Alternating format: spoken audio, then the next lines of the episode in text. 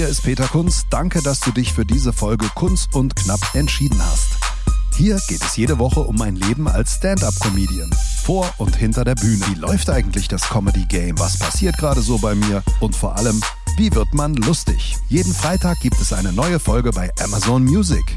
Neben diesem Podcast findest du hier auch viele weitere Podcasts. Am besten du folgst Kunz und Knapp, damit du keine Episode mehr verpasst. Kunz und Knapp, der Comedy-Podcast mit Peter Kunz. Das hier ist eine Koproduktion zwischen dem Podcast Kunz und Knapp mit Peter Kunz und dem Podcast ohne Sinn und Verstand von David Grassoff. Genau, und äh, wer jetzt den jeweils anderen nicht kennt, weil er immer nur unseren eigenen Podcast hört, den, äh, dem stellen wir mal kurz äh, den Gesprächspartner vor. David, wer ist, wer ist David Grassoff? Was muss man über David Grassoff wissen? Äh, eigentlich nicht so mega viel. Ich bin äh, Podcaster, wie gesagt, habe einen eigenen Podcast. Ich ähm, bin Stand-up-Comedian bin, wenn es äh, denn möglich ist, auf den Bühnen dieser Welt unterwegs, beziehungsweise auf den Bühnen Deutschlands unterwegs und äh, verbreite ein Lächeln in das Gesicht meiner Zuschauer. Also ich versuche es zumindest. Ähm, ich komme eigentlich aus dem, aus dem Schreiben. Also ich habe früher Kurzgeschichten geschrieben, bin dann äh, in die Poetry Slam Schiene abgerutscht und bin dann noch tiefer gerutscht in die Stand-up Schiene und jetzt seit fünf Jahren bin ich eigentlich äh, hauptsächlich als Stand-up-Comedian unterwegs. Und was machst du so, lieber Peter? Ja, was mache ich? Ich trinke ich trink Uso, was machst du so? Genau. Nee, äh, ja, genau. Also ich habe auch schon sehr lange ein Mikrofon in der Hand. Ich komme aus dem Rhein-Main-Gebiet, Darmstadt, Darmstädter Ecke, äh, habe Ende der 90er Jahre Radio gemacht, ähm, ARD Popnacht mal moderiert, auch Radio-Comedy äh, mich versucht, mit Hennes Bender zusammen mal äh, auch so ein Seminar besucht, eine Woche lang. Das waren so die ersten Berührungen zur, zur Comedy. Ähm, dann habe ich, war, oder war ich sehr lange Stadion Stadionsprecher, Stadionmoderator beim SV Darmstadt 98 allerdings eher zu Dritt- und Viertliga-Zeiten und habe dann bei den Aufstiegen dann nur noch die großen Aufstiegsfeiern moderiert und gestaltet. Und ähm, ja, hatte dann irgendwie ein Musikprojekt, Morris Jones heißt das, und da habe ich produziert, habe so ein Studio und äh, habe zwei Alben gemacht und wollte dann eigentlich einen Thriller schreiben, und äh, habe es mir dann aber nach einem Abend mit Freunden und viel Rotwein überlegt und verkündet, ich bin Stand-up-Comedian. Das mache ich seit ja ungefähr zwei Jahren jetzt. Und äh, genau. Bei mir jetzt auch meistens wöchentlich den Podcast Kunst und Knapp. Ja, da haben wir ja schon mal zwei Überschneidungen, wie ich gerade merke. Zum einen, auch ich wollte irgendwann mal einen Roman schreiben. Zwar jetzt kein, kein Thriller, sondern ich wollte eigentlich einen Horrorroman schreiben. Am besten irgendwas mit Zombies. Wie gesagt, ich komme ja aus dieser, auch dieser Kurzgeschichten-Ecke. Äh, was so ein bisschen daran anknüpft, ist tatsächlich, äh, Hennes Bender kenne ich auch recht gut inzwischen. Wir haben uns dann mal irgendwann angefreundet. Das ist übrigens eine sehr lustige Geschichte, die ich glaube ich noch nie erzählt habe. Dann würde ich jetzt einfach die Gelegenheit jetzt gerade mal nutzen, einfach mal. Ja, hau raus als Gesprächseröffner. Äh, ich kenne Thorsten Sträter halt sehr lange. Wir, er ist derjenige, welche, der mich auf die Bühne gebracht hat. Der, ich kannte ihn halt auch schon bevor er Poetry Slam gemacht hat, weil er auch vom Schreiben kommt. Er hat Kurzgeschichten geschrieben, Horrorkurzgeschichten, ähnlich wie ich. Und ähm, wir haben uns dann irgendwann kennengelernt und er sagte, ihr müsst, ihr müsst mal, also du musst halt mal dieses Poetry Slam probieren. Und dann habe ich das probiert und es war doch cool. Und dann irgendwann hatte ich eine Poetry Slam Veranstaltung, eine eigene Veranstaltung in Wuppertal. Und da sollte eigentlich der Thorsten dann auch abends kommen.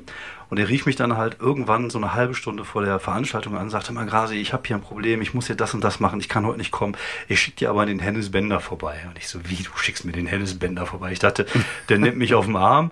Und ja, zehn Minuten später stand plötzlich der Hennes Bender bei uns und hat dann vorneweg ein bisschen äh, Stand-up gemacht, bevor der, der Slam dann halt losging. Und seitdem äh, bin ich halt auch mit, mit dem Hennes äh, ganz gut befreundet. Und das fand ich halt einfach, ja, sehr witzig damals. Ja, vor dem Hennes ziehe ich ja absolut meinen Hut, weil unsere Wege haben sich ja dann wieder getrennt. Und wenn man sich anguckt, dass wir, wie gesagt, wir waren eine Woche in Hannover, da gibt es so eine zentrale Fortbildungseinrichtung da am Maschsee von ARD und ZDF und das Thema hieß Radiocomedy und da waren so ein paar Radiogrößen von SWF 3, so hieß es ja damals noch, irgendwie so Spitzmaulfrosch und Breitmaulfrosch war so eine Comedy-Serie oder Frau Dr. Marianne 013, so Klassiker und ähm, der Kollege Bollinger, ich glaube sogar, ich will jetzt nichts Falsches sagen, aber ich weiß nicht, ob er noch unter uns ist. Jedenfalls eine absolute Radiogröße und wir haben eine Woche lang mit mit Bandmaschine Bänder geschnipselt und eigentlich recht grausames Zeug da ver verbrochen. Es gibt ja. auch keine Aufnahmen mehr. Und er hatte damals eine Comedy-Serie Aldi-Markt Sulzbach. Okay. Klingt schon lustig. Und ja. Sulzbach ist hier so ein äh, Vorort von Frankfurt. Und dann habe ich ihn auch mehr oder weniger aus den Augen verloren und äh, jetzt dann auch im Rahmen der Comedy irgendwie wieder entdeckt. Ähm, und dann neulich war er mal hier in Hofheim, gibt es das Schauspielhaus mhm. ähm, im Rhein-Main-Gebiet. Und da ist er aufgedreht, da bin ich hingekommen, haben wir uns wieder getroffen und habe gesagt, bin jetzt auch Comedian und äh, echt ein netter Kerl. Aber wie der sich durchgebissen hat, auch über die Jahrzehnte, also wirklich Hut ab und ist ja auch so ein Tausendsasser, der alles Mögliche macht, von ja. Asterix-Heften bis sonst was. Ich glaube, es ist halt auch wichtig. Es ist einfach wichtig, mehrere Standbeine zu haben. Das merkt man im Moment ja sowieso generell.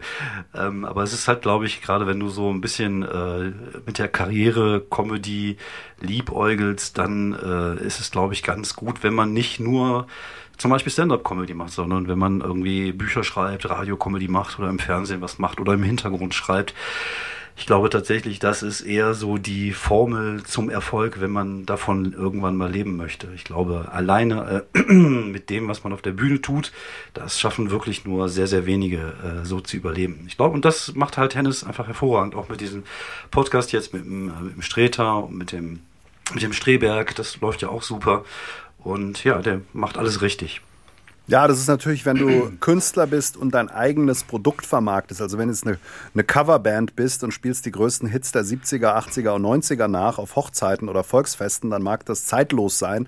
Aber wenn du dann dich selbst als Person natürlich vermarkten musst, dann ist es ja sehr subjektiv und ich glaube auch, dass man irgendwann sein kreatives Pulver auch mal verschossen hat oder selber aus der Zeit rauswächst. Also ich habe das bei der Musik gemerkt, mein erstes Album war so unbeschwert und ein bisschen durchgeknallt und äh, das zweite Album war dann schon eher verkopft. Und obwohl es mal äh, auf, den, äh, auf Mauritius Platz Nummer eins war, kein Mensch weiß warum, äh, war es dann auch nicht so erfolgreich. Und dann ja. habe ich auch gesagt, komm, lass gut sein. Und das ist natürlich gefährlich. Also ich, ich habe genau. ja, mal, hab ja meine eigene Theorie, was das angeht. Ich glaube tatsächlich, dass ähm, Kreativität oder ich, ich nenne das immer Comedy Mind, also diesen, diesen, gibt es da einen schönen Begriff für in Deutsch? Keine Ahnung, Komikerkopf? Nein, das hört sich komisch ja. an. Aber so diesen, diesen Comedy Mind, den hat man oder den hat man nicht. Und ich glaube tatsächlich, dass die, ich, ich, ich werde übrigens noch 16.000 Mal tatsächlich sagen, das äh, ist, ist so eine Podcast-Krankheit, die ich habe. Ich entschuldige mich hierfür schon mal. Ich schneide das raus. Genau, ich habe so, eine, hab so, eine Soft, ich hab so eine Software hier. Alles gut. Und ähm, ich, ich glaube, dass äh, man das, wenn man das einmal hat und das ein bisschen hegt und pflegt, dann bleibt das auch. Ich glaube, dass es halt einige Kollegen gibt, wo ähm, kreativ irgendwann das Ende der Fahnenstange erreicht ist. Das kann mehrere Gründe haben. Zum einen kann es natürlich auch ein bisschen an mangelnder Kreativität liegen, dass man, wenn man irgendwas gemacht hat, dass man sich immer wieder selber kopiert oder versucht dann sich äh, bei anderen zu bedienen oder auf irgendwelchen Internetseiten. Dann meine Theorie, die ich auch habe, ist halt, wenn man ähm, erfolgreich ist und man hat eine gewisse Formel benutzt, um diesen Erfolg zu haben, dann wird man faul. Dann muss man vielleicht nicht mehr sich neu erfinden jedes Mal. Und dann, dann kann man immer wieder auf diese Formeln zurückgreifen, die man, die man einmal benutzt hat. Und dadurch äh, wird die Qualität halt nicht besser. Und wenn du, wenn du erfolgreich bist, ich erinnere mich immer wieder gerne an, ähm, ich glaube, das war irgendein Soloprogramm vom Olli Pocher, was ich mal irgendwann gesehen habe. Es war kein guter Stand-Upper. Ich fand den, der hat gute Sachen gemacht in den äh, 90ern, 2000er, wo der so ähm, Sachen improvisiert hat, zum Beispiel, die waren immer gut, aber als Stand-Upper ist er nicht besonders gut. Aber er geht halt auf die Bühne und die Leute rasten halt völlig aus, weil er halt Ori Pocher ist. Und das passiert auch bei anderen Großen.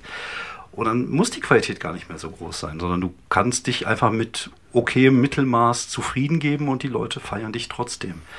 Und die Leute feiern ja, glaube ich, Sachen, die sie erkennen. Ja, auch das. Also genau. wenn sie Muster, genau, wenn sie Muster erkennen und Rüdiger Hoffmann sagt Hallo erstmal, genau. ja, dann ist schon mal Stimmung gut.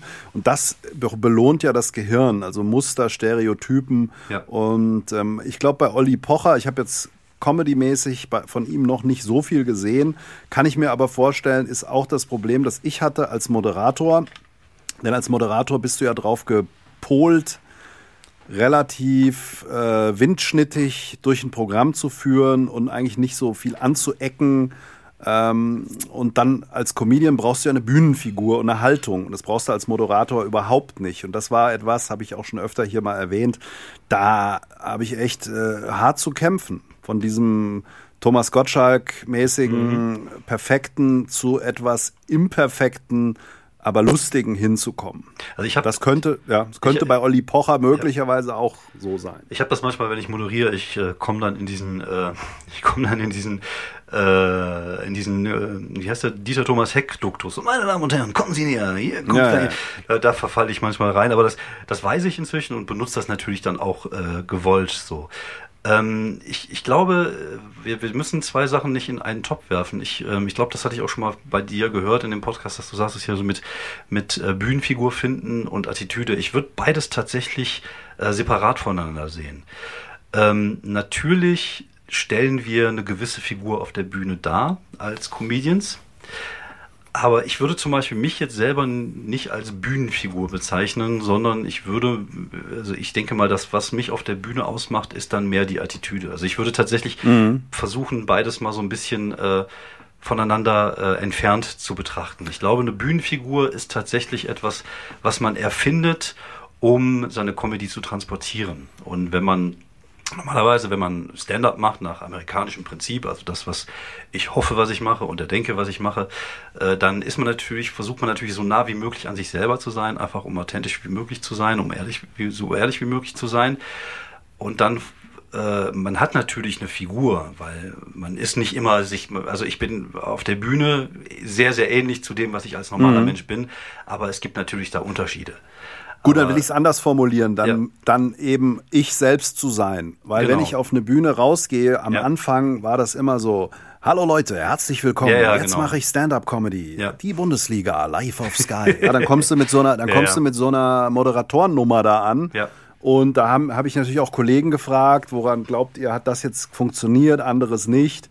Und äh, habe mich auch mal coachen lassen, mal ein paar Mal. Und es war wirklich dieses Thema Energie, wie viel nehme ich, dass ich nicht überdrehe, wie viel nehme ich runter und mhm. so dieses Ganze. Das ist bei Comedy, finde ich, recht schwierig, ganz loszulassen. Ja, das stimmt, ja. Und also ich rede jetzt auch nicht von äh, Heinz Becker, den ich da geben will auf der Bühne, mhm. aber eben dieses locker lassen und laufen lassen und authentisch sein, nicht zu ruhig. Ich habe es dann auch probiert, ein paar Mal war es dann viel zu ruhig die Leute saßen lächelnd da, haben es genossen, ja, aber es war halt nicht, nicht, war halt nicht wirklich die lauten Lacher da. Und ein paar Mal habe ich halt auch überdreht, aber das ist was, wo ich jetzt sagen würde, bei den letzten 20 Auftritten habe ich jetzt da so ein ganz gutes Maß an Energie gefunden.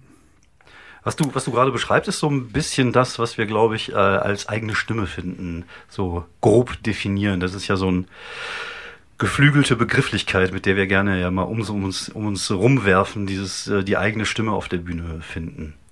Ja. Und ähm, je nachdem, aus welchem Bereich man kommt, äh, geht man natürlich mit anderen Werkzeugen auf die Bühne. Also bei mir ist es ja komplett anders gewesen. Ich komme ja aus dem Poetry Slam. Das heißt, ich habe mich immer hinter einem Text versteckt. Und ich habe jetzt nicht viele Act-Outs gemacht, ich habe einfach gelesen, es war lustig, ich, kannte, ich konnte ja auch pointiert schreiben, das ist ja alles kein Problem.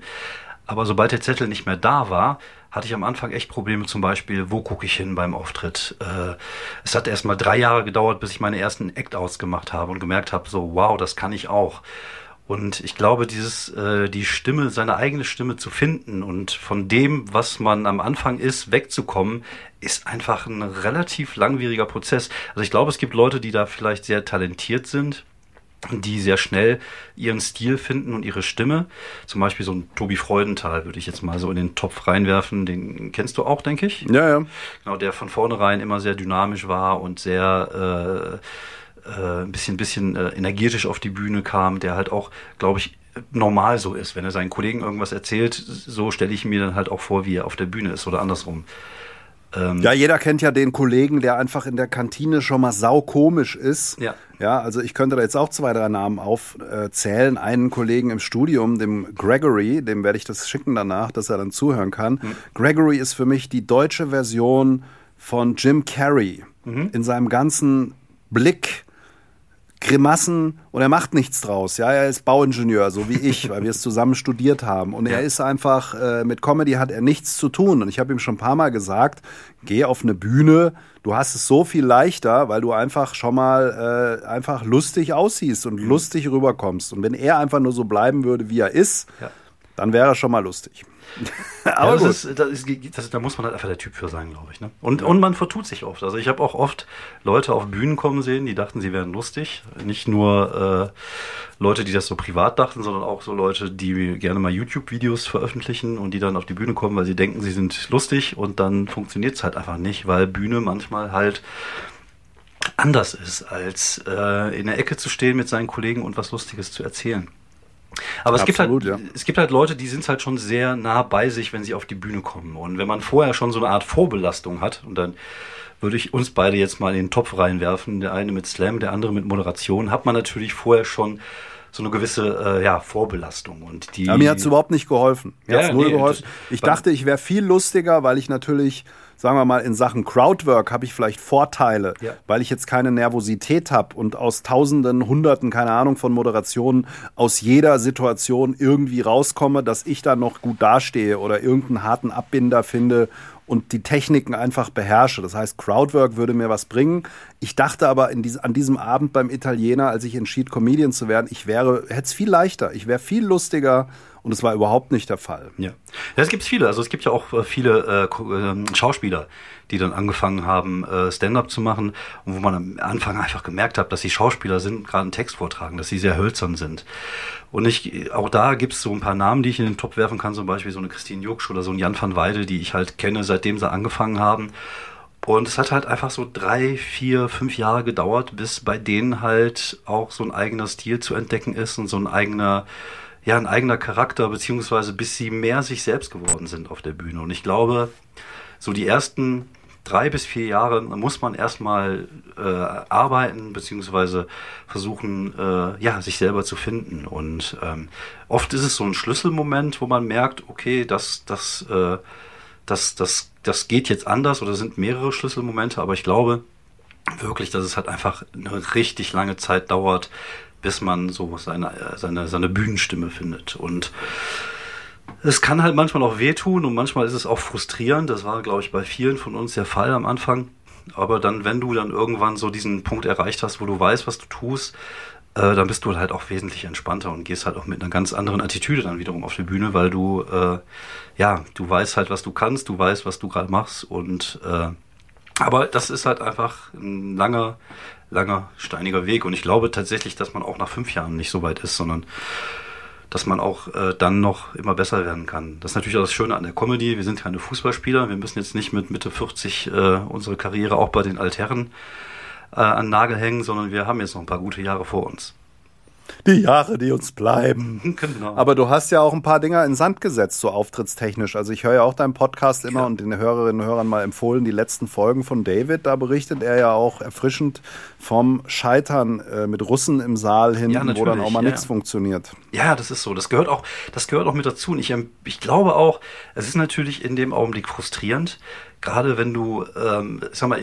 ich, ich spiele ja jetzt auch schon ein bisschen größere Sachen wie Quatschclub und, und Nightwash und mache ja auch den Support beim, beim Thorsten und so, so ist genug angegeben. Äh, aber wenn du so Sachen machst und du funktionierst, dann ist das natürlich ein geiles, äh, super geiles Gefühl und dann gehst du drei Wochen später bist du in so einer, in so einer Kaschemme und spielst das gleiche Material, womit du halt immer gut funktionierst und du hast da einfach Leute, die interessiert das nicht. Dann ist das halt auch frustrierend in dem Augenblick. Aber auf der anderen Seite bin ich inzwischen so, äh, so entspannt, dass ich mir denke, okay, das wird eine gute Podcast-Folge, da kann ich jetzt wieder was erzählen, das ist doch ganz gut.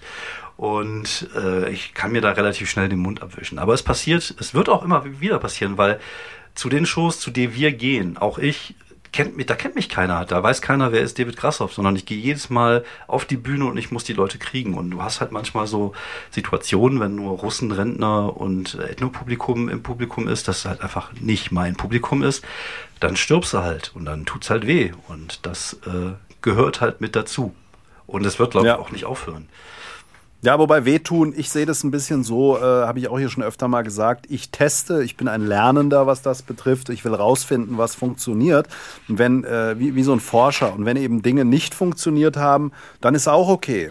Dann weiß ich, das hat nicht funktioniert. Schlecht wäre es, wenn du jetzt die Fehler fünfmal hintereinander machst und sagst so, oh, jetzt hat es gar nicht funktioniert. Und ich finde, es gibt dann wieder solche Benchmark-Sachen, wo du sagst, hier ist jetzt ein perfektes äh, eine perfekte Umgebung, perfekte Technik, Leute, die viel Eintritt gezahlt haben, Leute, die dich sehen wollen, Äh, und da sollte es dann auch funktionieren. Wenn es dann halt nicht funktioniert, dann muss man sich überlegen, was, was, was kann ich noch besser machen. Also für mich so ein paar Benchmarks waren ähm, Quatsch Comedy Club Hotshot im äh, Kapitoltheater in Düsseldorf, drei, zwei, dreihundert Leute. Und da merkst du ja, funktioniert's dann mhm. oder funktioniert's nicht? Und es hat funktioniert. Und ähm, oder ich habe ja diese Comedy-Veranstaltung, diese Benefits-Veranstaltung organisiert im Januar, Comedy für Elliot in Langen, wo dann einfach 600 Leute im Saal waren und ähm, in einem professionellen Umfeld andere Künstler dort waren, die das auch wirklich hauptberuflich machen und äh, schon viele Jahre auf der Bühne sind, die waren natürlich schon stärker, das ist ja gar kein Thema, aber du hast schon gemerkt, okay, funktioniere ich hier oder gibt es nur so Höflichkeitsapplaus mhm. und aber wenn du neue Sachen testest, und da können wir ja jetzt mal so langsam überleiten zu dem Thema des Tages, wenn du neue Sachen testest, äh, manche funktionieren und manche halt nicht. Das ist auch nicht schlimm. Da habe ich auch kein Problem mit. Also wenn ich irgendwo bei einem Open Mic bin und was ausprobiere, dann äh, kann ich auch fünf, sechs Minuten keinen Lacher ernten und ich habe trotzdem einen schönen Abend und habe Spaß dabei. Oder äh, gut, ich mal, es passiert zum Glück nicht so häufig, sondern meistens sind da schon so ein, zwei Sachen mit dabei. Aber äh, ich finde gerade, wenn du testest, dann, dann, das gehört einfach dazu. Und es gehört auch einfach dazu, dass du dann scheiße bist manchmal, weil äh, wenn du jetzt nur geil wärst, dann äh, müsstest du gar nicht mehr testen. Und ich glaube, das ist halt einfach bei keinem der Fall. Ja, und wir haben uns vorher überlegt, und damit kommen wir dann so ein bisschen zu dem Ding, was wir heute vielleicht auch mal besprechen wollen. Wir haben uns überlegt, wir machen hier keinen Corona-Katastrophentalk, ist alles schlimm. Wir drücken allen Kolleginnen und Kollegen die Daumen, dass sie da durchkommen, auch finanziell insbesondere. Äh, Comedy fehlt schon, ja, ist schon irgendwie krass und komisch, aber wir haben uns überlegt, wir reden heute mal darüber, ähm, über so One-Liner und so tagesaktuelle Jokes und Gags, weil das ist auch nämlich etwas, was uns verbindet. Ähm, wir ballern gerne mal so täglich oder wann es halt passt auf Twitter oder ähm, Facebook oder wo auch immer mal so tagesaktuelle One-Liner raus. Und äh, wie ist das bei dir, David? Hast du auch immer den Filter an und lässt immer deine Algorithmen über Messages laufen, die du erhältst? Ähm, ja, würde ich sagen, ja. Also ich habe äh, ich hab tatsächlich, ähm, ja gut, ich, ich nutze hauptsächlich ähm, Twitter zum, zum äh, Ausprobieren von Gags und ich äh, verteile dann halt je nachdem vielleicht auch mal hier und da bei Facebook noch was davon oder bei Instagram, wenn es ein Meme ist. Ähm, aber Twitter ist halt sozusagen mein, mein Hauptwerkzeug. Da habe ich nur 47 Follower. Ich muss auf Facebook gehen. Meine Crowd sitzt auf Facebook. Ja, gut, ich bin jetzt seit zehn Jahren bei Twitter und ich habe jetzt auch gerade mal 1500. Das ist jetzt nicht die Menge, aber es sind inzwischen auch ein paar große Accounts dabei und es sind auch ein paar andere äh, große Accounts, die mir folgen und wo ich hier und da auch mal geteilt werde. Das kann man schon so als, als guten ähm, als guten Messwert nehmen, wenn da irgendwas einigermaßen gut funktioniert. Ich habe auch die Erfahrung gemacht, dass es halt Sachen gibt, die bei Twitter besser funktionieren als bei Facebook und andersrum auch.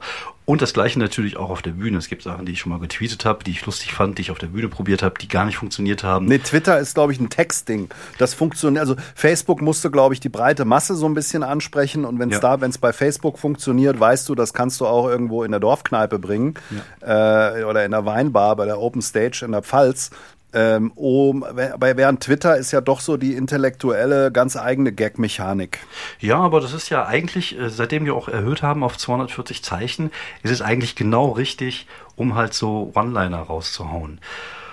Und ähm, ich hatte das mal irgendwann gemacht, das ist aber auch schon ewig her. Da hatte ich immer gesagt, ähm, Free Gags a Day. Also ich habe auch mal so ein, versucht mal ein paar Kollegen mit an Bord zu nehmen, aber irgendwie gibt es relativ wenige Comedians, also die damals zu der Zeit auch bei Twitter unterwegs waren, dass ich immer gesagt habe, jeder versucht einfach mal drei Gags pro Tag rauszuhauen. Und wenn du das machst und du hast jeden Tag drei Gags oder von mir aus auch fünf Gags, aber es haben wir einfach nur drei. Wenn du jeden Tag drei Gags raushaust, sind das in der Woche 21 Gags, sind das im Monat äh, 4 mal 21, 80 Gags und da kannst du sicherlich auch ein bisschen was von für die Bühne benutzen. Und das ja, ist ja. einfach ein gutes Training. Ich habe diesen, diesen Twitter-Handle irgendwann mal weggelassen, diesen Hashtag, sondern mache das halt jetzt für mich und versuche tatsächlich momentan einfach auch um im Training zu bleiben. Ich glaube, es ist sehr, sehr wichtig, auch seinen Comedy-Muskel zu trainieren, genauso wie es äh, seinen Körper ist zu trainieren, was ich total vernachlässige, aber diesen Comedy-Muskel zu trainieren und dafür sind halt äh, Jokes immer wichtig, ob es tagesaktuell welcher, Welcher Hashtag wäre das? Ich hatte benutzt irgendwie äh, Free Gags a Day, also drei ah. Gags pro Tag, dass jeder irgendwie ja, okay. immer jeden Tag drei Gags postet. Aber ah, irgendwie, äh, ich bin noch nicht stark genug bei Twitter, um einen Hashtag zu starten oder war es damals auch nicht. Genau.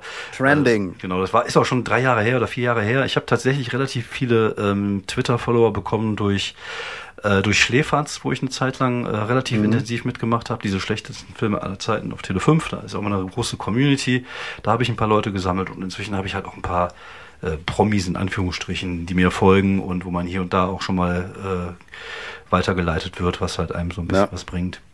Aber ich finde, es ist wichtig. Ich finde es wichtig, jeden Tag immer immer Gags rauszuhauen. Egal, ob es Scheiß-Gags sind zum Teil, wobei ich natürlich an mir selber auch einen Anspruch habe, aber ähm, ich finde es wichtig, jeden Tag mindestens drei, vier, fünf, sechs Sachen rauszuhauen, einfach um im Training zu bleiben. Und manchmal hast du Sachen dabei, die du tatsächlich für die Bühne benutzen kannst und die dich tatsächlich ähm, zu einem Bit anstoßen.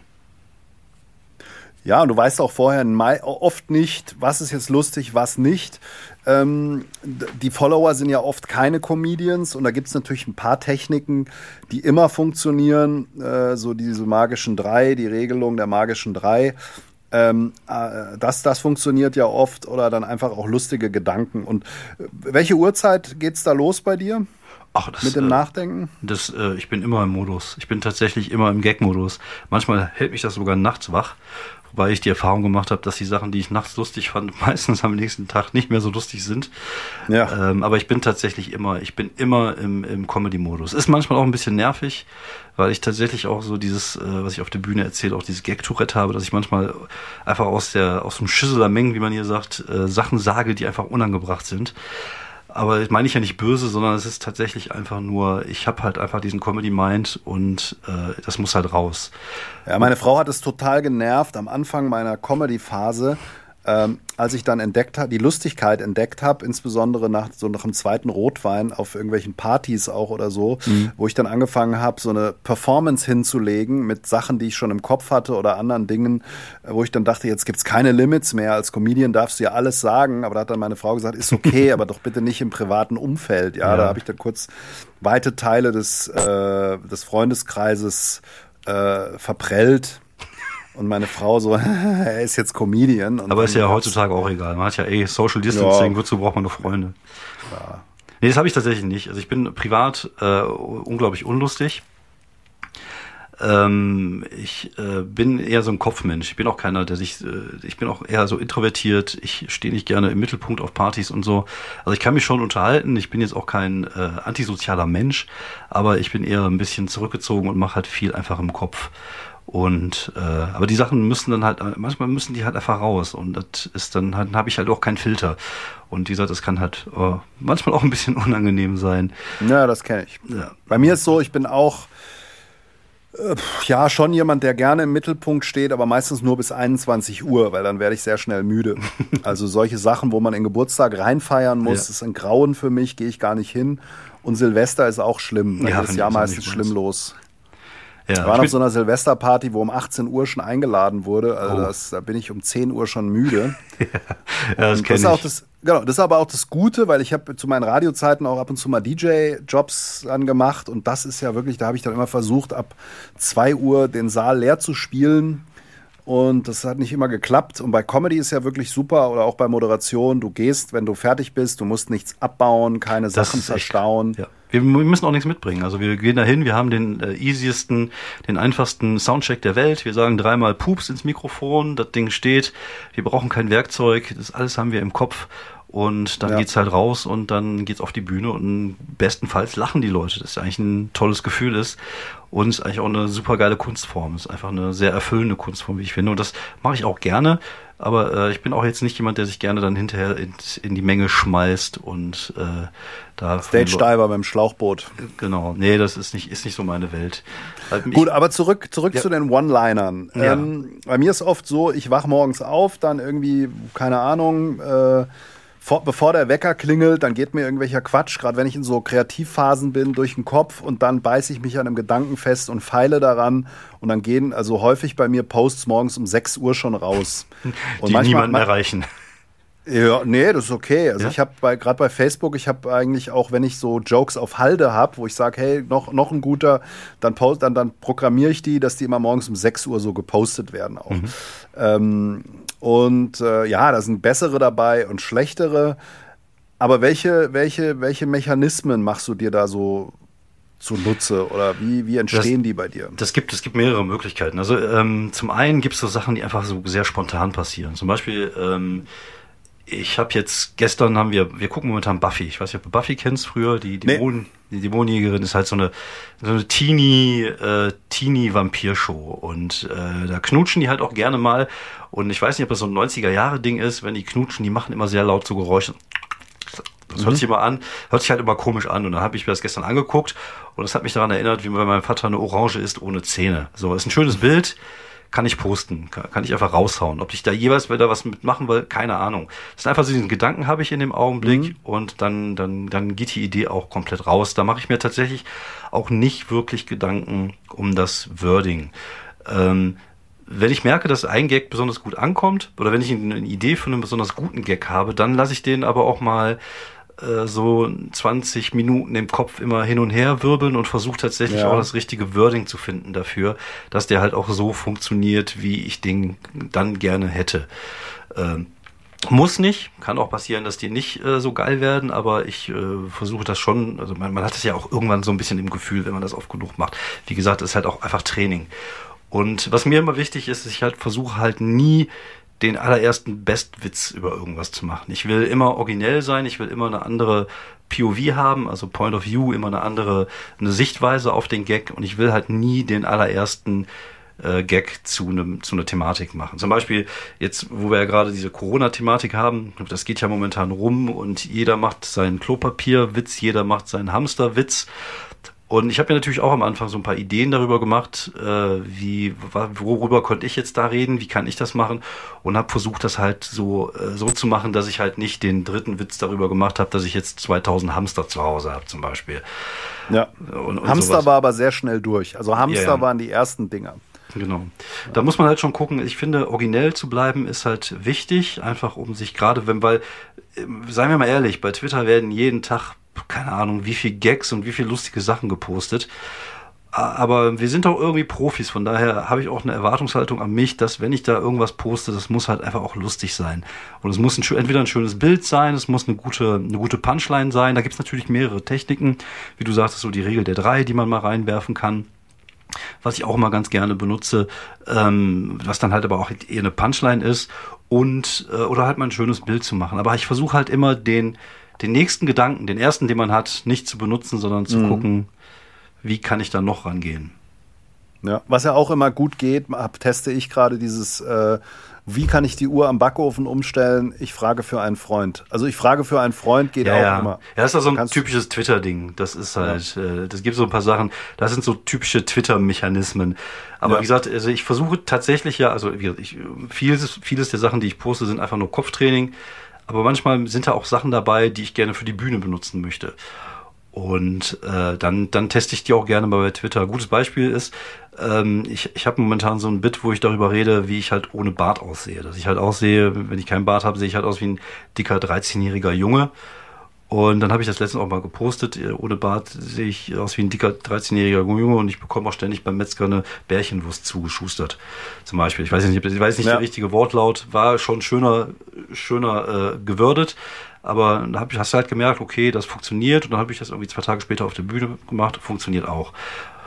Dann habe ich die nächste Gedanke, dann habe ich, ich nehme auch gerne mal die gleiche Prämisse, dass ich dann irgendwie drei Tage später schreibe, äh, ohne Bart sehe ich aus wie ein kleiner dicker Junge. Ich sehe aus wie der, der in den 80er Jahren immer hinter dem Rest der Gruppe hergelaufen ist und so Sachen gesagt hat, wie Mr. Carlson hat gesagt, wir sollen lieber nicht in den Wald, während er sich mhm. Sachen in den Mund stopft. Ne? Also einfach so Sachen dann, die, äh, die dann tatsächlich dann irgendwie den Weg auf die Bühne finden. Und die müssen halt einfach besser gewürdet sein dann. Ja, mein Lieblings-One-Liner war, ist nicht von mir, aber Zeit die Jungs beim Döner sich die Hände waschen, schmeckt's mir nicht mehr. ja, ja, sehr schön. Das ist ein sehr schönes Ding, ja. Sehr schön. Also ich, ich mag auch One-Liner. Ich habe tatsächlich auch äh, so One-Liner, die ich gerne mal am Anfang, äh, am Anfang verbrate, wo ich einfach, ich gehe auf die Bühne, sage, hi, wie geht's euch? Ja, mir geht's auch ganz gut. Ich hatte heute einen ganz entspannten Tag. Ich habe auch mal kurz überlegt, ob ich heute mal in die Badewanne pinkeln soll. Ich habe es aber gelassen, weil meine Frau noch drin lag. Ja, so einfach nur so, einfach nur so ein Ding, wo du ne, einfach so am Anfang schon mal Bam, hast einen Lacher, weißt du, die Leute wissen, welches Niveau sie zu erwarten haben und dann kannst du in das richtige Programm gehen. Also One-Liner mag ich tatsächlich sehr gerne und äh, manchmal kann man die auch, wenn man die sammelt und manchmal kommen die dann auch ins reguläre Programm rein. Und äh, ich finde ja, ja, ich bin jetzt auch kein Storyteller oder so, sondern ich versuche halt so eine Mischung aus verschiedenen Stilen zu machen und One-Liner sind auf jeden Fall da ein gutes Werkzeug. Und ich kann eigentlich auch jedem Comedian einfach sagen, schreibt One-Liner, weil das halt einfach ein verdammt gutes Training ist. Ja, wir hatten ja früher beim Radio hatten wir dieses Gag-Fax. Da kam jeden Morgen um ja, 4 Uhr früh ein Fax von mehreren Seiten mit One-Linern. Und die äh, wurden dann verbraten. Das gibt es heute noch, so tagesaktuelle Gagschreiber. Ja, ja. Und äh, das war schon brutal, weil der hat sich immer abends um 10 die Bildzeitung geholt. Und dann einfach, das war ja beim Radio sowieso, Bildzeitung war das Leitmedium, weil die Hörer, die Themen wurden einfach von der Bild gesetzt. Punkt. Ja. Und auch die Comedy. Ja. Und ähm, ja, das war wirklich auch, war, war schon gut. Und ich moderiere ja auch so eine Show einmal im Monat hier in, in Hattersheim in der Nähe von Frankfurt, äh, so eine Überraschungsshow, Cabaret à la Surprise. Und das mache ich auch, um meine eigenen Bits zu testen natürlich. Aber mittlerweile, ich kenne das Publikum, das Publikum kennt mich und das macht natürlich schon Spaß, aus den letzten ein, zwei Wochen mal die One-Liner mitzunehmen und die dann da auch rauszuhauen. Und dann, wenn, wenn die ein bisschen geschliffen sind, funktionieren die. Das ist ja so ein bisschen Harald Schmidt-Style. Am Anfang mal so fünf Minuten rum One-Linern. Ja, ich habe das jetzt so, zum Beispiel. Sogenanntes ja? Talkshow-Material ist das ja. Ja. Aber die Halbwertzeit ist natürlich total kurz. Mhm. Und ähm, so sind wir auch drauf gekommen, weil zum Beispiel die ganzen Corona-Gags, also ich hatte vor Corona noch zwei Auftritte. Einmal in Frankfurt-Bornheim im Hinterzimmer eines Kiosks bei den Kollegen von Sub Comedy. Da habe ich ein sechs Minuten Corona-Gag-Bit gemacht und ähm, dann nochmal auf der offenen Bühne in Germersheim in, in der Pfalz. Und äh, da habe ich es dann geupdatet und es hat dann auch besser funktioniert. Wären aber alles Sachen, damit könntest du heute nicht mehr auf die Bühne gehen. Ein paar von den Jokes oder Gedanken, die ich hatte, kamen dann später mal als Memes von irgendwem anders noch durchs Internet. Also diese Ideen hatten dann auch noch andere. Also zum Beispiel das Schlimmste für die Leute an Corona ist Quarantäne mit der eigenen Frau mhm. oder so mit dem eigenen Mann. Also so ein paar Dinger, die heute einen totalen Bart haben. Ja. Aber das äh, war dann immerhin ein funktionierendes Sechs-Minuten-Bit. Und das fand ich, hat auch Spaß gemacht. Das ist so wie die Band die einfach ihre Demo-Version mal auf der Bühne spielt. Ich finde, das ist so Material, was du gerade als Moderator am Anfang immer bringen kannst. Also ich äh, mache das auch manchmal so, dass ich gucke, was gerade in den Medien ist, einfach um, um mir da mal so drei, vier, fünf Gags zu überlegen für die Moderation, einfach so ein bisschen Tagesaktualität, weil die Leute dann das Gefühl haben, äh, oh, der ist jetzt gerade im Jetzt. Das ist, glaube ich, auch so ein bisschen mhm. äh, dieser Crowd Crowdwork-Effekt oder dieser Effekt, wenn du am Anfang sagst, so, ich freue mich sehr, hier in, keine Ahnung, in Poolheim zu sein und, und ich habe über Poolheim das und das gehört. Das mögen die Leute einfach und das gleiche ist, glaube ich, bei tagesaktuellen Sachen auch. Ähm, kann man, kann man machen, finde ich tatsächlich auch äh, völlig legitim, wenn man so, so einen Abend moderiert. Sonst empfände ich so ein Material halt eher als, als äh, langweilig. Ich glaube auch, wenn wir, wenn wir jetzt wieder beim Thema Corona sind, ich glaube nicht, dass irgendjemand, wenn wir in drei Monaten wieder auf einer Bühne stehen, die Leute noch was über Corona hören möchten. Ich glaube, die möchten dann wieder äh, andere Sachen hören. Ich glaube, gerade das Thema Corona kann dann einfach keiner mehr hören. Nee, ich, aber glaubst du, wir müssen alle unser Material umschreiben? Weil es natürlich schon ein Einschnitt für uns alle ist über mehrere Wochen oder gar Monate, der unser Leben nachhaltig verändern wird, eine einschneidende Erfahrung. Und es ist schon die Frage, wenn du äh, ein Bit über einen Supermarktbesuch spielst oder wenn du ein Bit über Ikea spielst, was ich jetzt nicht mache, mhm. aber oder wenn du ein Bit über Onlinehandel spielst oder über Kreuzfahrten, also alles so Dinge, glaubst du nicht, man muss es dann in den Kontext setzen, weil ja alle ein Update erfahren haben zu ihrer Lebenserfahrung? Glaube ich nicht. Ich glaube tatsächlich, dass die Leute das relativ gut unterscheiden können, äh, ob du jetzt, äh, wenn du jetzt irgendwie das, oder dass du halt äh, von der Zeit davor redest. Also wir, jetzt im Moment erscheint uns diese Zeit natürlich auch unglaublich lang. Aber jetzt sagen wir mal ehrlich, das Gedächtnis der Menschheit ist sehr kurzweilig. Das ist halt einfach so. Und äh, wenn das Ding irgendwann mal durch ist, sei es in, in vier, fünf Monaten, wird sich in, in einem Jahr, ist das kein Thema mehr. Ich glaube nicht, also man wird sich daran erinnern, wie wir uns jetzt vielleicht an den 9-11 erinnern werden oder an die Bankenkrise, aber ich glaube nicht, dass es da ein Vorher und Nachher geben wird. Ich glaube, der Mensch ist da äh, Gewohnheitstier. Es kann natürlich Sachen, dass ich, es kann natürlich sein, dass sich Sachen ändern werden, auch gesellschaftlich. Ähm, aber ich, das hat, glaube ich, keinen Einfluss auf, auf Material. Also vor allem nicht auf mein Material. Ja, jetzt nicht, wenn du sagst, ich rasiere mich und meine Bartpflegemittel. Ja, genau. ja. Das jetzt sicher nicht. Ja. Aber ich glaube schon, dass gerade das Thema Supermarkt, und ich habe jetzt zufällig auch ein Supermarkt-Bit, das ich bearbeite oder ein paar Mal schon gespielt habe, da sind natürlich Annahmen und Lebensweisheiten und Wirklichkeiten drin, die jetzt nicht mehr so sind und danach möglicherweise auch nicht mehr so sind. Also ich kenne ähm, das Material jetzt nicht, aber ich, ich ja. da würde ich tatsächlich erstmal abwarten, wie sich das, wie sich das ent, entwickelt. Ähm, ich, ich, also ich kann mir tatsächlich nicht vorstellen, dass sich da viel ändern wird nachher. Also ich, ähm, ich glaube tatsächlich, dass die Leute dann wieder, dass eigentlich alles so ein bisschen wird wie vorher. Vielleicht ist es auch meine, meine Hoffnung, dass es so ist. Und ich kann es auch nicht beweisen, es ist halt auch nur ein Gefühl. Aber ähm, also ich, mein Material wird sich dadurch nicht verändern.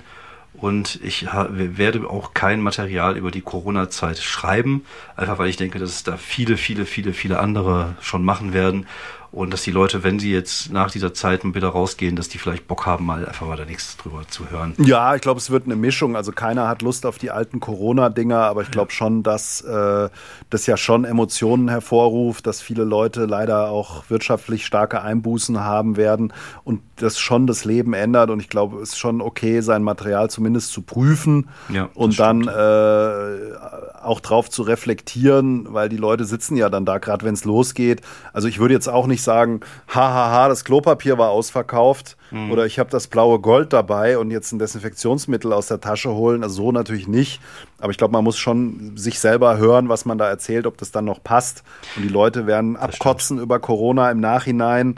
Und das äh, wird man schon überlegen, muss man schon überlegen, ob man das dann auch verarbeitet. Aber ich werde jetzt auch kein Corona-Programm machen, ja. um Gottes Willen. Ja, ich, ich bin ja generell äh, ein Freund von äh, persönlichen Themen. Also ich mag es, wenn ja. ein Comedian mir was aus seiner Lebenswelt erzählt und wenn ich das Gefühl habe, wenn er was erzählt, dass es ehrlich und authentisch ist und dass es er ist, der mir das gerade erzählt. Und wenn es ein Comedian schafft, äh, über diese Zeit zu sprechen und über das, was er erlebt hat und das interessant zu machen und mir eine andere Perspektive zu bieten, als halt diese ganzen Gags, die halt schon sechsmal gegangbangt wurden, dann äh, ist das sicherlich interessant, aber ich sehe mich in dieser Position jetzt persönlich nicht. Ich bin momentan sowieso generell sehr faul, was das Schreiben angeht, weil ich glaube, mir fehlt so gerade ein bisschen das Ziel vor Augen, dass ich nicht weiß, wann es weitergeht. Ich bin ja jemand, der ja, ohne Deadline nicht, so. ohne Deadline kann ich nicht arbeiten. Und äh, ja, ja, es geht mir aber auch, geht mir aber auch so, weil ich glaube, es ist auch nicht die Zeit, im Moment, also es ist ja leider so, jetzt reden wir doch über das Ding, aber ja. äh, es ist ja leider so allbeherrschend. Das geht im Job los, es geht im Freundeskreis los, es geht im Aktiendepot weiter, das geht im, im Tagesbetrieb hier mit Kindern und Homeschooling weiter. Äh, also du kommst ja nicht drum rum. Ja, außer hm. vielleicht bei den äh, sechs Minuten, die ich joggen gehe am Tag. Ja. nee, ähm, und, immerhin, du, sechs ja, Minuten immerhin. mehr als ich. Ja. Ja, nee, ich bin beschissener Jogger, also ich jogge 25 Minuten und da auch nur vier Kilometer. Also ich, Tobi Freudenthal hat gepostet, der joggt das, glaube ich, in 15 Minuten weg. Aber ja, ich bin gut. auch nicht gut drin. Nee, aber ähm, ja gut, du musst irgendwas machen, weil sonst, äh, äh wenn du dreimal kochst hier am Tag, ja. grauenvoll. Was gibt's bei Familie Grasshoff so essenstechnisch? Och, alles Mögliche. Also ich, Wie darf äh, ich mir das vorstellen? Dreimal am, fünfmal am Tag warm oder? Ja, ich bin ja, ich bin ja, es gibt nur mittags eigentlich normalerweise warm, wenn ich nicht da bin. äh, mhm. äh, weil ich bin ja noch arbeiten, das heißt, ich bin ja noch an der, an der Berufsstelle, also äh, meiner äh, normalen Arbeitsstelle fahre ich ja jeden Tag hin, jeden Tag hin. Ja. Und meistens gibt es halt mittags warm und abends gibt es dann halt ein Brot. Meine Frau backt momentan ein eigenes Brot. Wir haben noch Mehl zu Hause und Hefe. Und das ah, haben wir ihr auch habt schon. Das. Das haben wir aber auch schon, ja, wir haben das. Das kommt vom ja. komplett Wuppertal. Nee, ähm, wir haben, äh, wir haben aber schon, also meine Frau hat auch schon vorher äh, richtig leckeres Brot gebacken. Und äh, heute kam ich auch nach Hause. Ich war zwar vorher noch mal kurz einkaufen, habe für die Kinder, wir haben jetzt gerade ein bisschen gespielt, haben wir so Mini-Pizzen gemacht für die Kinder. Ich mm. hatte mir so Champignon-Baguettes geholt. Die liebe ich ja auch. Da verbrenne ich mir zwar immer den Gaumen wie Sau, aber die liebe ich. Aber da gab es halt leckeres Brot und habe mir dann lieber tatsächlich ein paar Schnitten gemacht und auf die Baguettes verzichtet. Also ja. das, äh, das gab es für uns heute. Ja, das fällt mir sehr schwer, deswegen muss ich dagegen anjoggen. Es hilft gar nichts. Also ja. ich brauche auch eine Vorwarnung, bevor es wieder ins Büro geht. Also wir sind hier komplett im Homeoffice. Ja. Ich brauche so zwei Wochen Vorwarnung, damit mir wieder irgendein Anzug passt. Ja, Und, kann ich äh, verstehen, das, ja. Ja, das schon. Aber das ist in der Tat so, ich bin auch nicht so kreativ. Ich bin ja mit Luca Brosius äh, da dran. Eigentlich müssten wir ein Programm jetzt schreiben. 5. Äh, September ist ja Premiere Kunst yeah, und Brosius Comedy Zeit. Show. Ja, wir hätten jetzt Zeit, aber das geht jetzt los. Wir hatten uns eigentlich verabredet nächste Woche. Ja. Zwei, drei Tage. Meine Familie wollte in Skiurlaub fahren. Ja. Und okay. äh, ich bin nicht der Skifahrer und habe gesagt, fahrt ihr mal. Aber ja. ich werde mit dem Luca hier mich drei Tage zusammensetzen und ähm, am Programm rumwerkeln. So, jetzt wohnt der im Saarland, hat Ausgangssperre mehr oder weniger. Und es ist ja alles ein bisschen schwierig. Jetzt haben wir uns hier Microsoft Teams irgendwie aufgesetzt, wo wir dann genau. Videokonferenz machen können und sprechen können. Mal gucken, wie das wird. Nur das ist natürlich auch dieser kreative Prozess zu zweit da musst du halt auch mal rumspinnen oder irgendwie auch passiert eine halbe Stunde mal nichts. Da ja, bin ich mal sehr gespannt. Ja. Aber ich glaube schon, dass das funktionieren wird. Ich denke mal, irgendwann äh, hat man das Gefühl, man sitzt beieinander. Ich glaube, der, der, äh, die Technik heutzutage, also ich habe das früher schon gemacht, vor, vor Jahrzehnten äh, habe ich so Brettspiele und so mitentwickelt und das haben wir alles über Skype gemacht damals. Und ich glaube, sogar ohne uns richtig zu sehen und wenn dann nur so in, in Roboter äh, Max Headroom Form und das hat auch schon funktioniert. Ich glaube, man, wenn es, wo, wo es einen Weg gibt, nee, wie hieß das, wo es einen Wille gibt, gibt es auch einen Weg. Von daher, mhm. äh, bin ich da ganz zuversichtlich. Ich, ich wiederum, ich mache mir meine Gedanken, also meine, mein Kopf funktioniert ja immer noch, aber ähm, vielleicht ist es aber auch ganz gut, mal ein paar Wochen mal nicht über Comedy nachzudenken, dann ist der Tank vielleicht nachher wieder voller und dann gehst du wieder voller Ideen auf die Bühne und kannst wieder was ausprobieren. Das ist meine hast du dir mal Hast du dir mal so die Online-Comedy-Shows angeguckt? So Nein. Boing hat ja was gemacht. Ja, sehr schön. Ich muss das nicht. Also ich wenn ich abends hier sitze, dann möchte ich gerne mit meiner Frau Fernseh gucken oder so. Oder irgendwie eine Serie schauen, ob es jetzt äh, Buffy ist oder irgendwas anderes. Und äh, aber ich habe jetzt ehrlich gesagt, also ich würde mir jetzt auch, ich würde auch jetzt ich abends zu irgendwelchen fremden Comedy-Shows äh, hinfahren, mir das angucken, weil das äh, wenn so einzelne Kollegen da sind im Solo, die ich gerne sehen möchte, ja, aber so, ich würde mir jetzt nicht irgendwo eine Mixshow angucken gehen. Lachnacht ja, sowas. Also das ist halt einfach nicht mein, also wie gesagt, äh, ich, ich habe das ja oft genug im Normalfall, von daher brauche ich nee, das nicht. Nee, ist schon klar, aber jetzt hat man so ein bisschen Comedy-Entzug, auch von der technischen Umsetzung. Also ich ja, finde es ja. ja schon, nee, nee. ja schon spannend und auch super, dass alle möglichen Leute jetzt probieren, da ja. was zu machen. Um, ich habe bei der einen oder anderen mal reingeguckt, äh, ist aber natürlich auch schwierig umzusetzen, ja, muss man ehrlich sagen. Ist nicht. Also ich behöre gerne Podcasts, wobei auch da habe ich jetzt schon so gewisse äh, äh, Sättigungseffekte. Also zum Beispiel so fest und flauschig, die sind jetzt auch jeden Tag auf Linie und irgendwann geht mir das auch nur noch um sagt das Gejammere von den beiden. Äh, das ist halt, äh, ja, ich, die müssen halt was machen, die Leute, aber wie gesagt, ich bin ja nicht gezwungen, es zu konsumieren. Ich habe da meine, meine Favorites und die höre ich mir an oder die, die gucke ich mir an. Äh, wobei eigentlich höre ich mehr, als dass ich gucke. Und den Rest, den äh, konsumiere ich dann nicht. Aber das ist ja auch nicht für mich gedacht. Das ist ja auch eher für die Fan, für die Fans, für die Leute, die die Leute gut finden. Und die sollen ruhig was machen. Ja, ich finde, okay Podcasts haben eine ganz gute Funktion für die Comedy-Szene. Hallo Szene da draußen. Wir, ähm, schön, dass ihr zuhört, weil ich glaube, da kann man einfach ein bisschen socialisen und hören, was andere Comedians so quatschen. Und ich kriege öfter mal die Rückmeldung von Leuten, die dann sagen, ja, ich höre einen Podcast. Und dann war für mich auch wichtig am Anfang, ja, also Hut ab den Podcast, Veranstalter-Podcast oder auch deinen am Anfang, gerade wenn man Comedy noch nicht so lange macht. Äh, da sind diese Podcasts ja schon ganz gut, weil da kriegt man ja schon so ein bisschen was mit. Und ähm, das glaube ich auch eine wichtige Rolle im Moment, ähnlich wie YouPorn. Ja. Ja, ja. Also wobei ich kann, ich kann, meine Hände sind kaputt, ich kann nicht mehr. Ich habe jetzt so, so oft desinfiziert und gewaschen. Ich habe Hände wie Schleifpapier. Die sind ja, dieses Desinfizieren ist auch irgendwie schon out, finde ich. Das war auch so eine Phase. Es gab ja so, erst gab es ja diese Hamsterkaufphase, ja. dann gab es ja die Desinfektions- und Händewaschphase. ja, das ist genau. jetzt auch durch, durch. Ja. und jetzt sind wir schon irgendwie bei äh, Polizei spielt Lieder über einen Lautsprecher. Ja, ja. ja, also tatsächlich ist ja, ist ja Desinfizieren auch gar nicht so gesund für die Haut. Ähm, es tötet zwar die Bakterien, also diese Viren, aber äh, greift auch die Haut an und dadurch, wenn du zu oft desinfizierst, kannst du auch Hautrisse bekommen, wodurch dann wieder andere Bakterien und Viren in die Haut reinkommen können. Äh, Seife und, und Wasser, ein bisschen wärmeres Wasser sind völlig äh, ausreichend. Wir müssen uns nicht in Desinfektionsmittel tunken, aber das ist auch, wie gesagt, das ist auch so ein Thema für sich, der Deutsche und äh, Hamster und so ein Kram. Naja, egal. Äh, wollte ich nur mal gesagt haben, so. Nee, absolut. Ich damit die ja, Leute auch was ja, mitnehmen. Ja, also ich habe ja, Thomas de Maizière hat ja 2016 mal so eine Liste rausgegeben, was jeder Deutsche an Katastrophenvorrat im Schrank haben sollte oder im, auf dem Dachboden. Und das hat irgendwie keiner beachtet, außer es gab in Deutschland gab es einen, der dieses Zeug alles gekauft hat und das war ich. Äh, ich habe nämlich bis auf die 40 Kilo Fleisch, Ja. die ich noch hätte einfrieren sollen, aber jetzt kein Spaß. Ich habe mich zu, zu Amazon gesetzt und äh, ich war lange ehrenamtlich so Feuerwehr Rotes Kreuz mäßig tätig, auch Zivildienst gemacht und so. Habe gesagt, komm, das kann nicht schaden. Und bis auf die Jodtabletten, die gab es nämlich nicht, äh, habe ich wirklich alles äh, auf dem Dachboden in so einer grauen Plastikkiste habe ich mir geholt.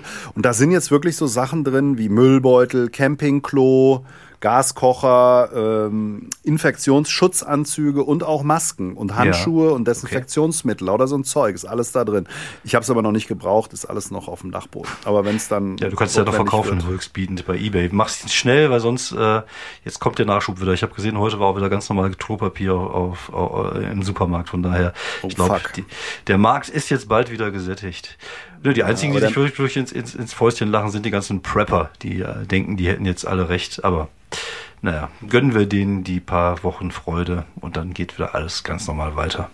Ja, wahrscheinlich gibt es auch mehr Tote im Homeoffice, weil die keinen Sport mehr machen, als durch das Virus selber.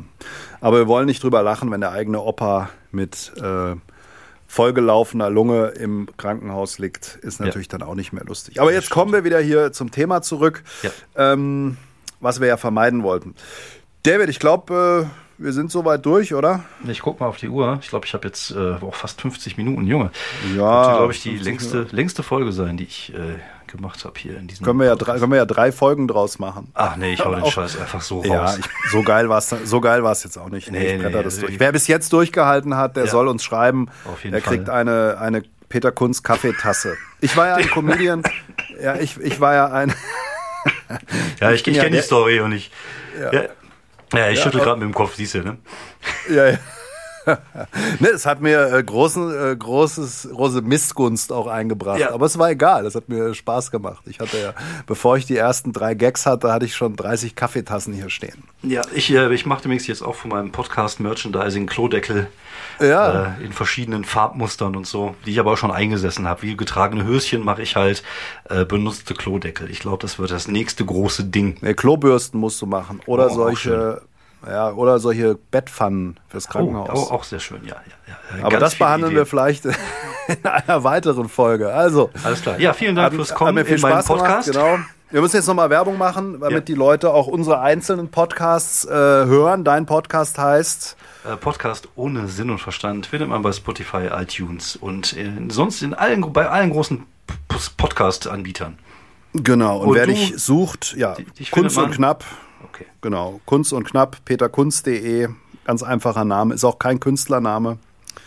Und viele Leute fragen, wenn ich diese Webseite sage, das schreibt man aber zusammen. Oder? Da ich nehme mit Leerzeichen. Also gibt viele Leute. Naja, gut. Alles klar, hat mir viel Spaß gemacht. Ja, Dann vielen Dank äh, fürs Gespräch und genau. äh, vielleicht wiederholen wir das ja mal irgendwann wieder bei der nächsten Pandemie. machen wir ja. Vielleicht sehen wir uns ja in Viersen. Glaubst du, es findet statt? Wir sind ja für eine Gemeinde. Du hast mich War es war es eingeladen. im Mai? netterweise. Ja, ne? im Mai. Ich glaube, Mai wird knapp. Nee, Mai, glaub wird, noch Mai wird, wird nicht. Ich, ich gehe davon aus, dass es im Sommer vielleicht mit ein bisschen Glück und nach dem Sommer relativ sicher wieder weitergeht. Hoffe ich. Mhm. So Personen ab, so Veranstaltungen ab 20 Personen im August oder so. Ja, ja, das ist, reicht ja, ist ja meine Größenordnung. Genau. Acht Leute, da fühle ich mich wohl. Genau, alles klar. Vielen Dank fürs Alles Gespräch. klar. Und schönen Abend Genau. und bleibt gesund und die Bye, Familie bye. auch. Ciao, ciao. Kunz und Knapp, der Comedy-Podcast mit Peter Kunz.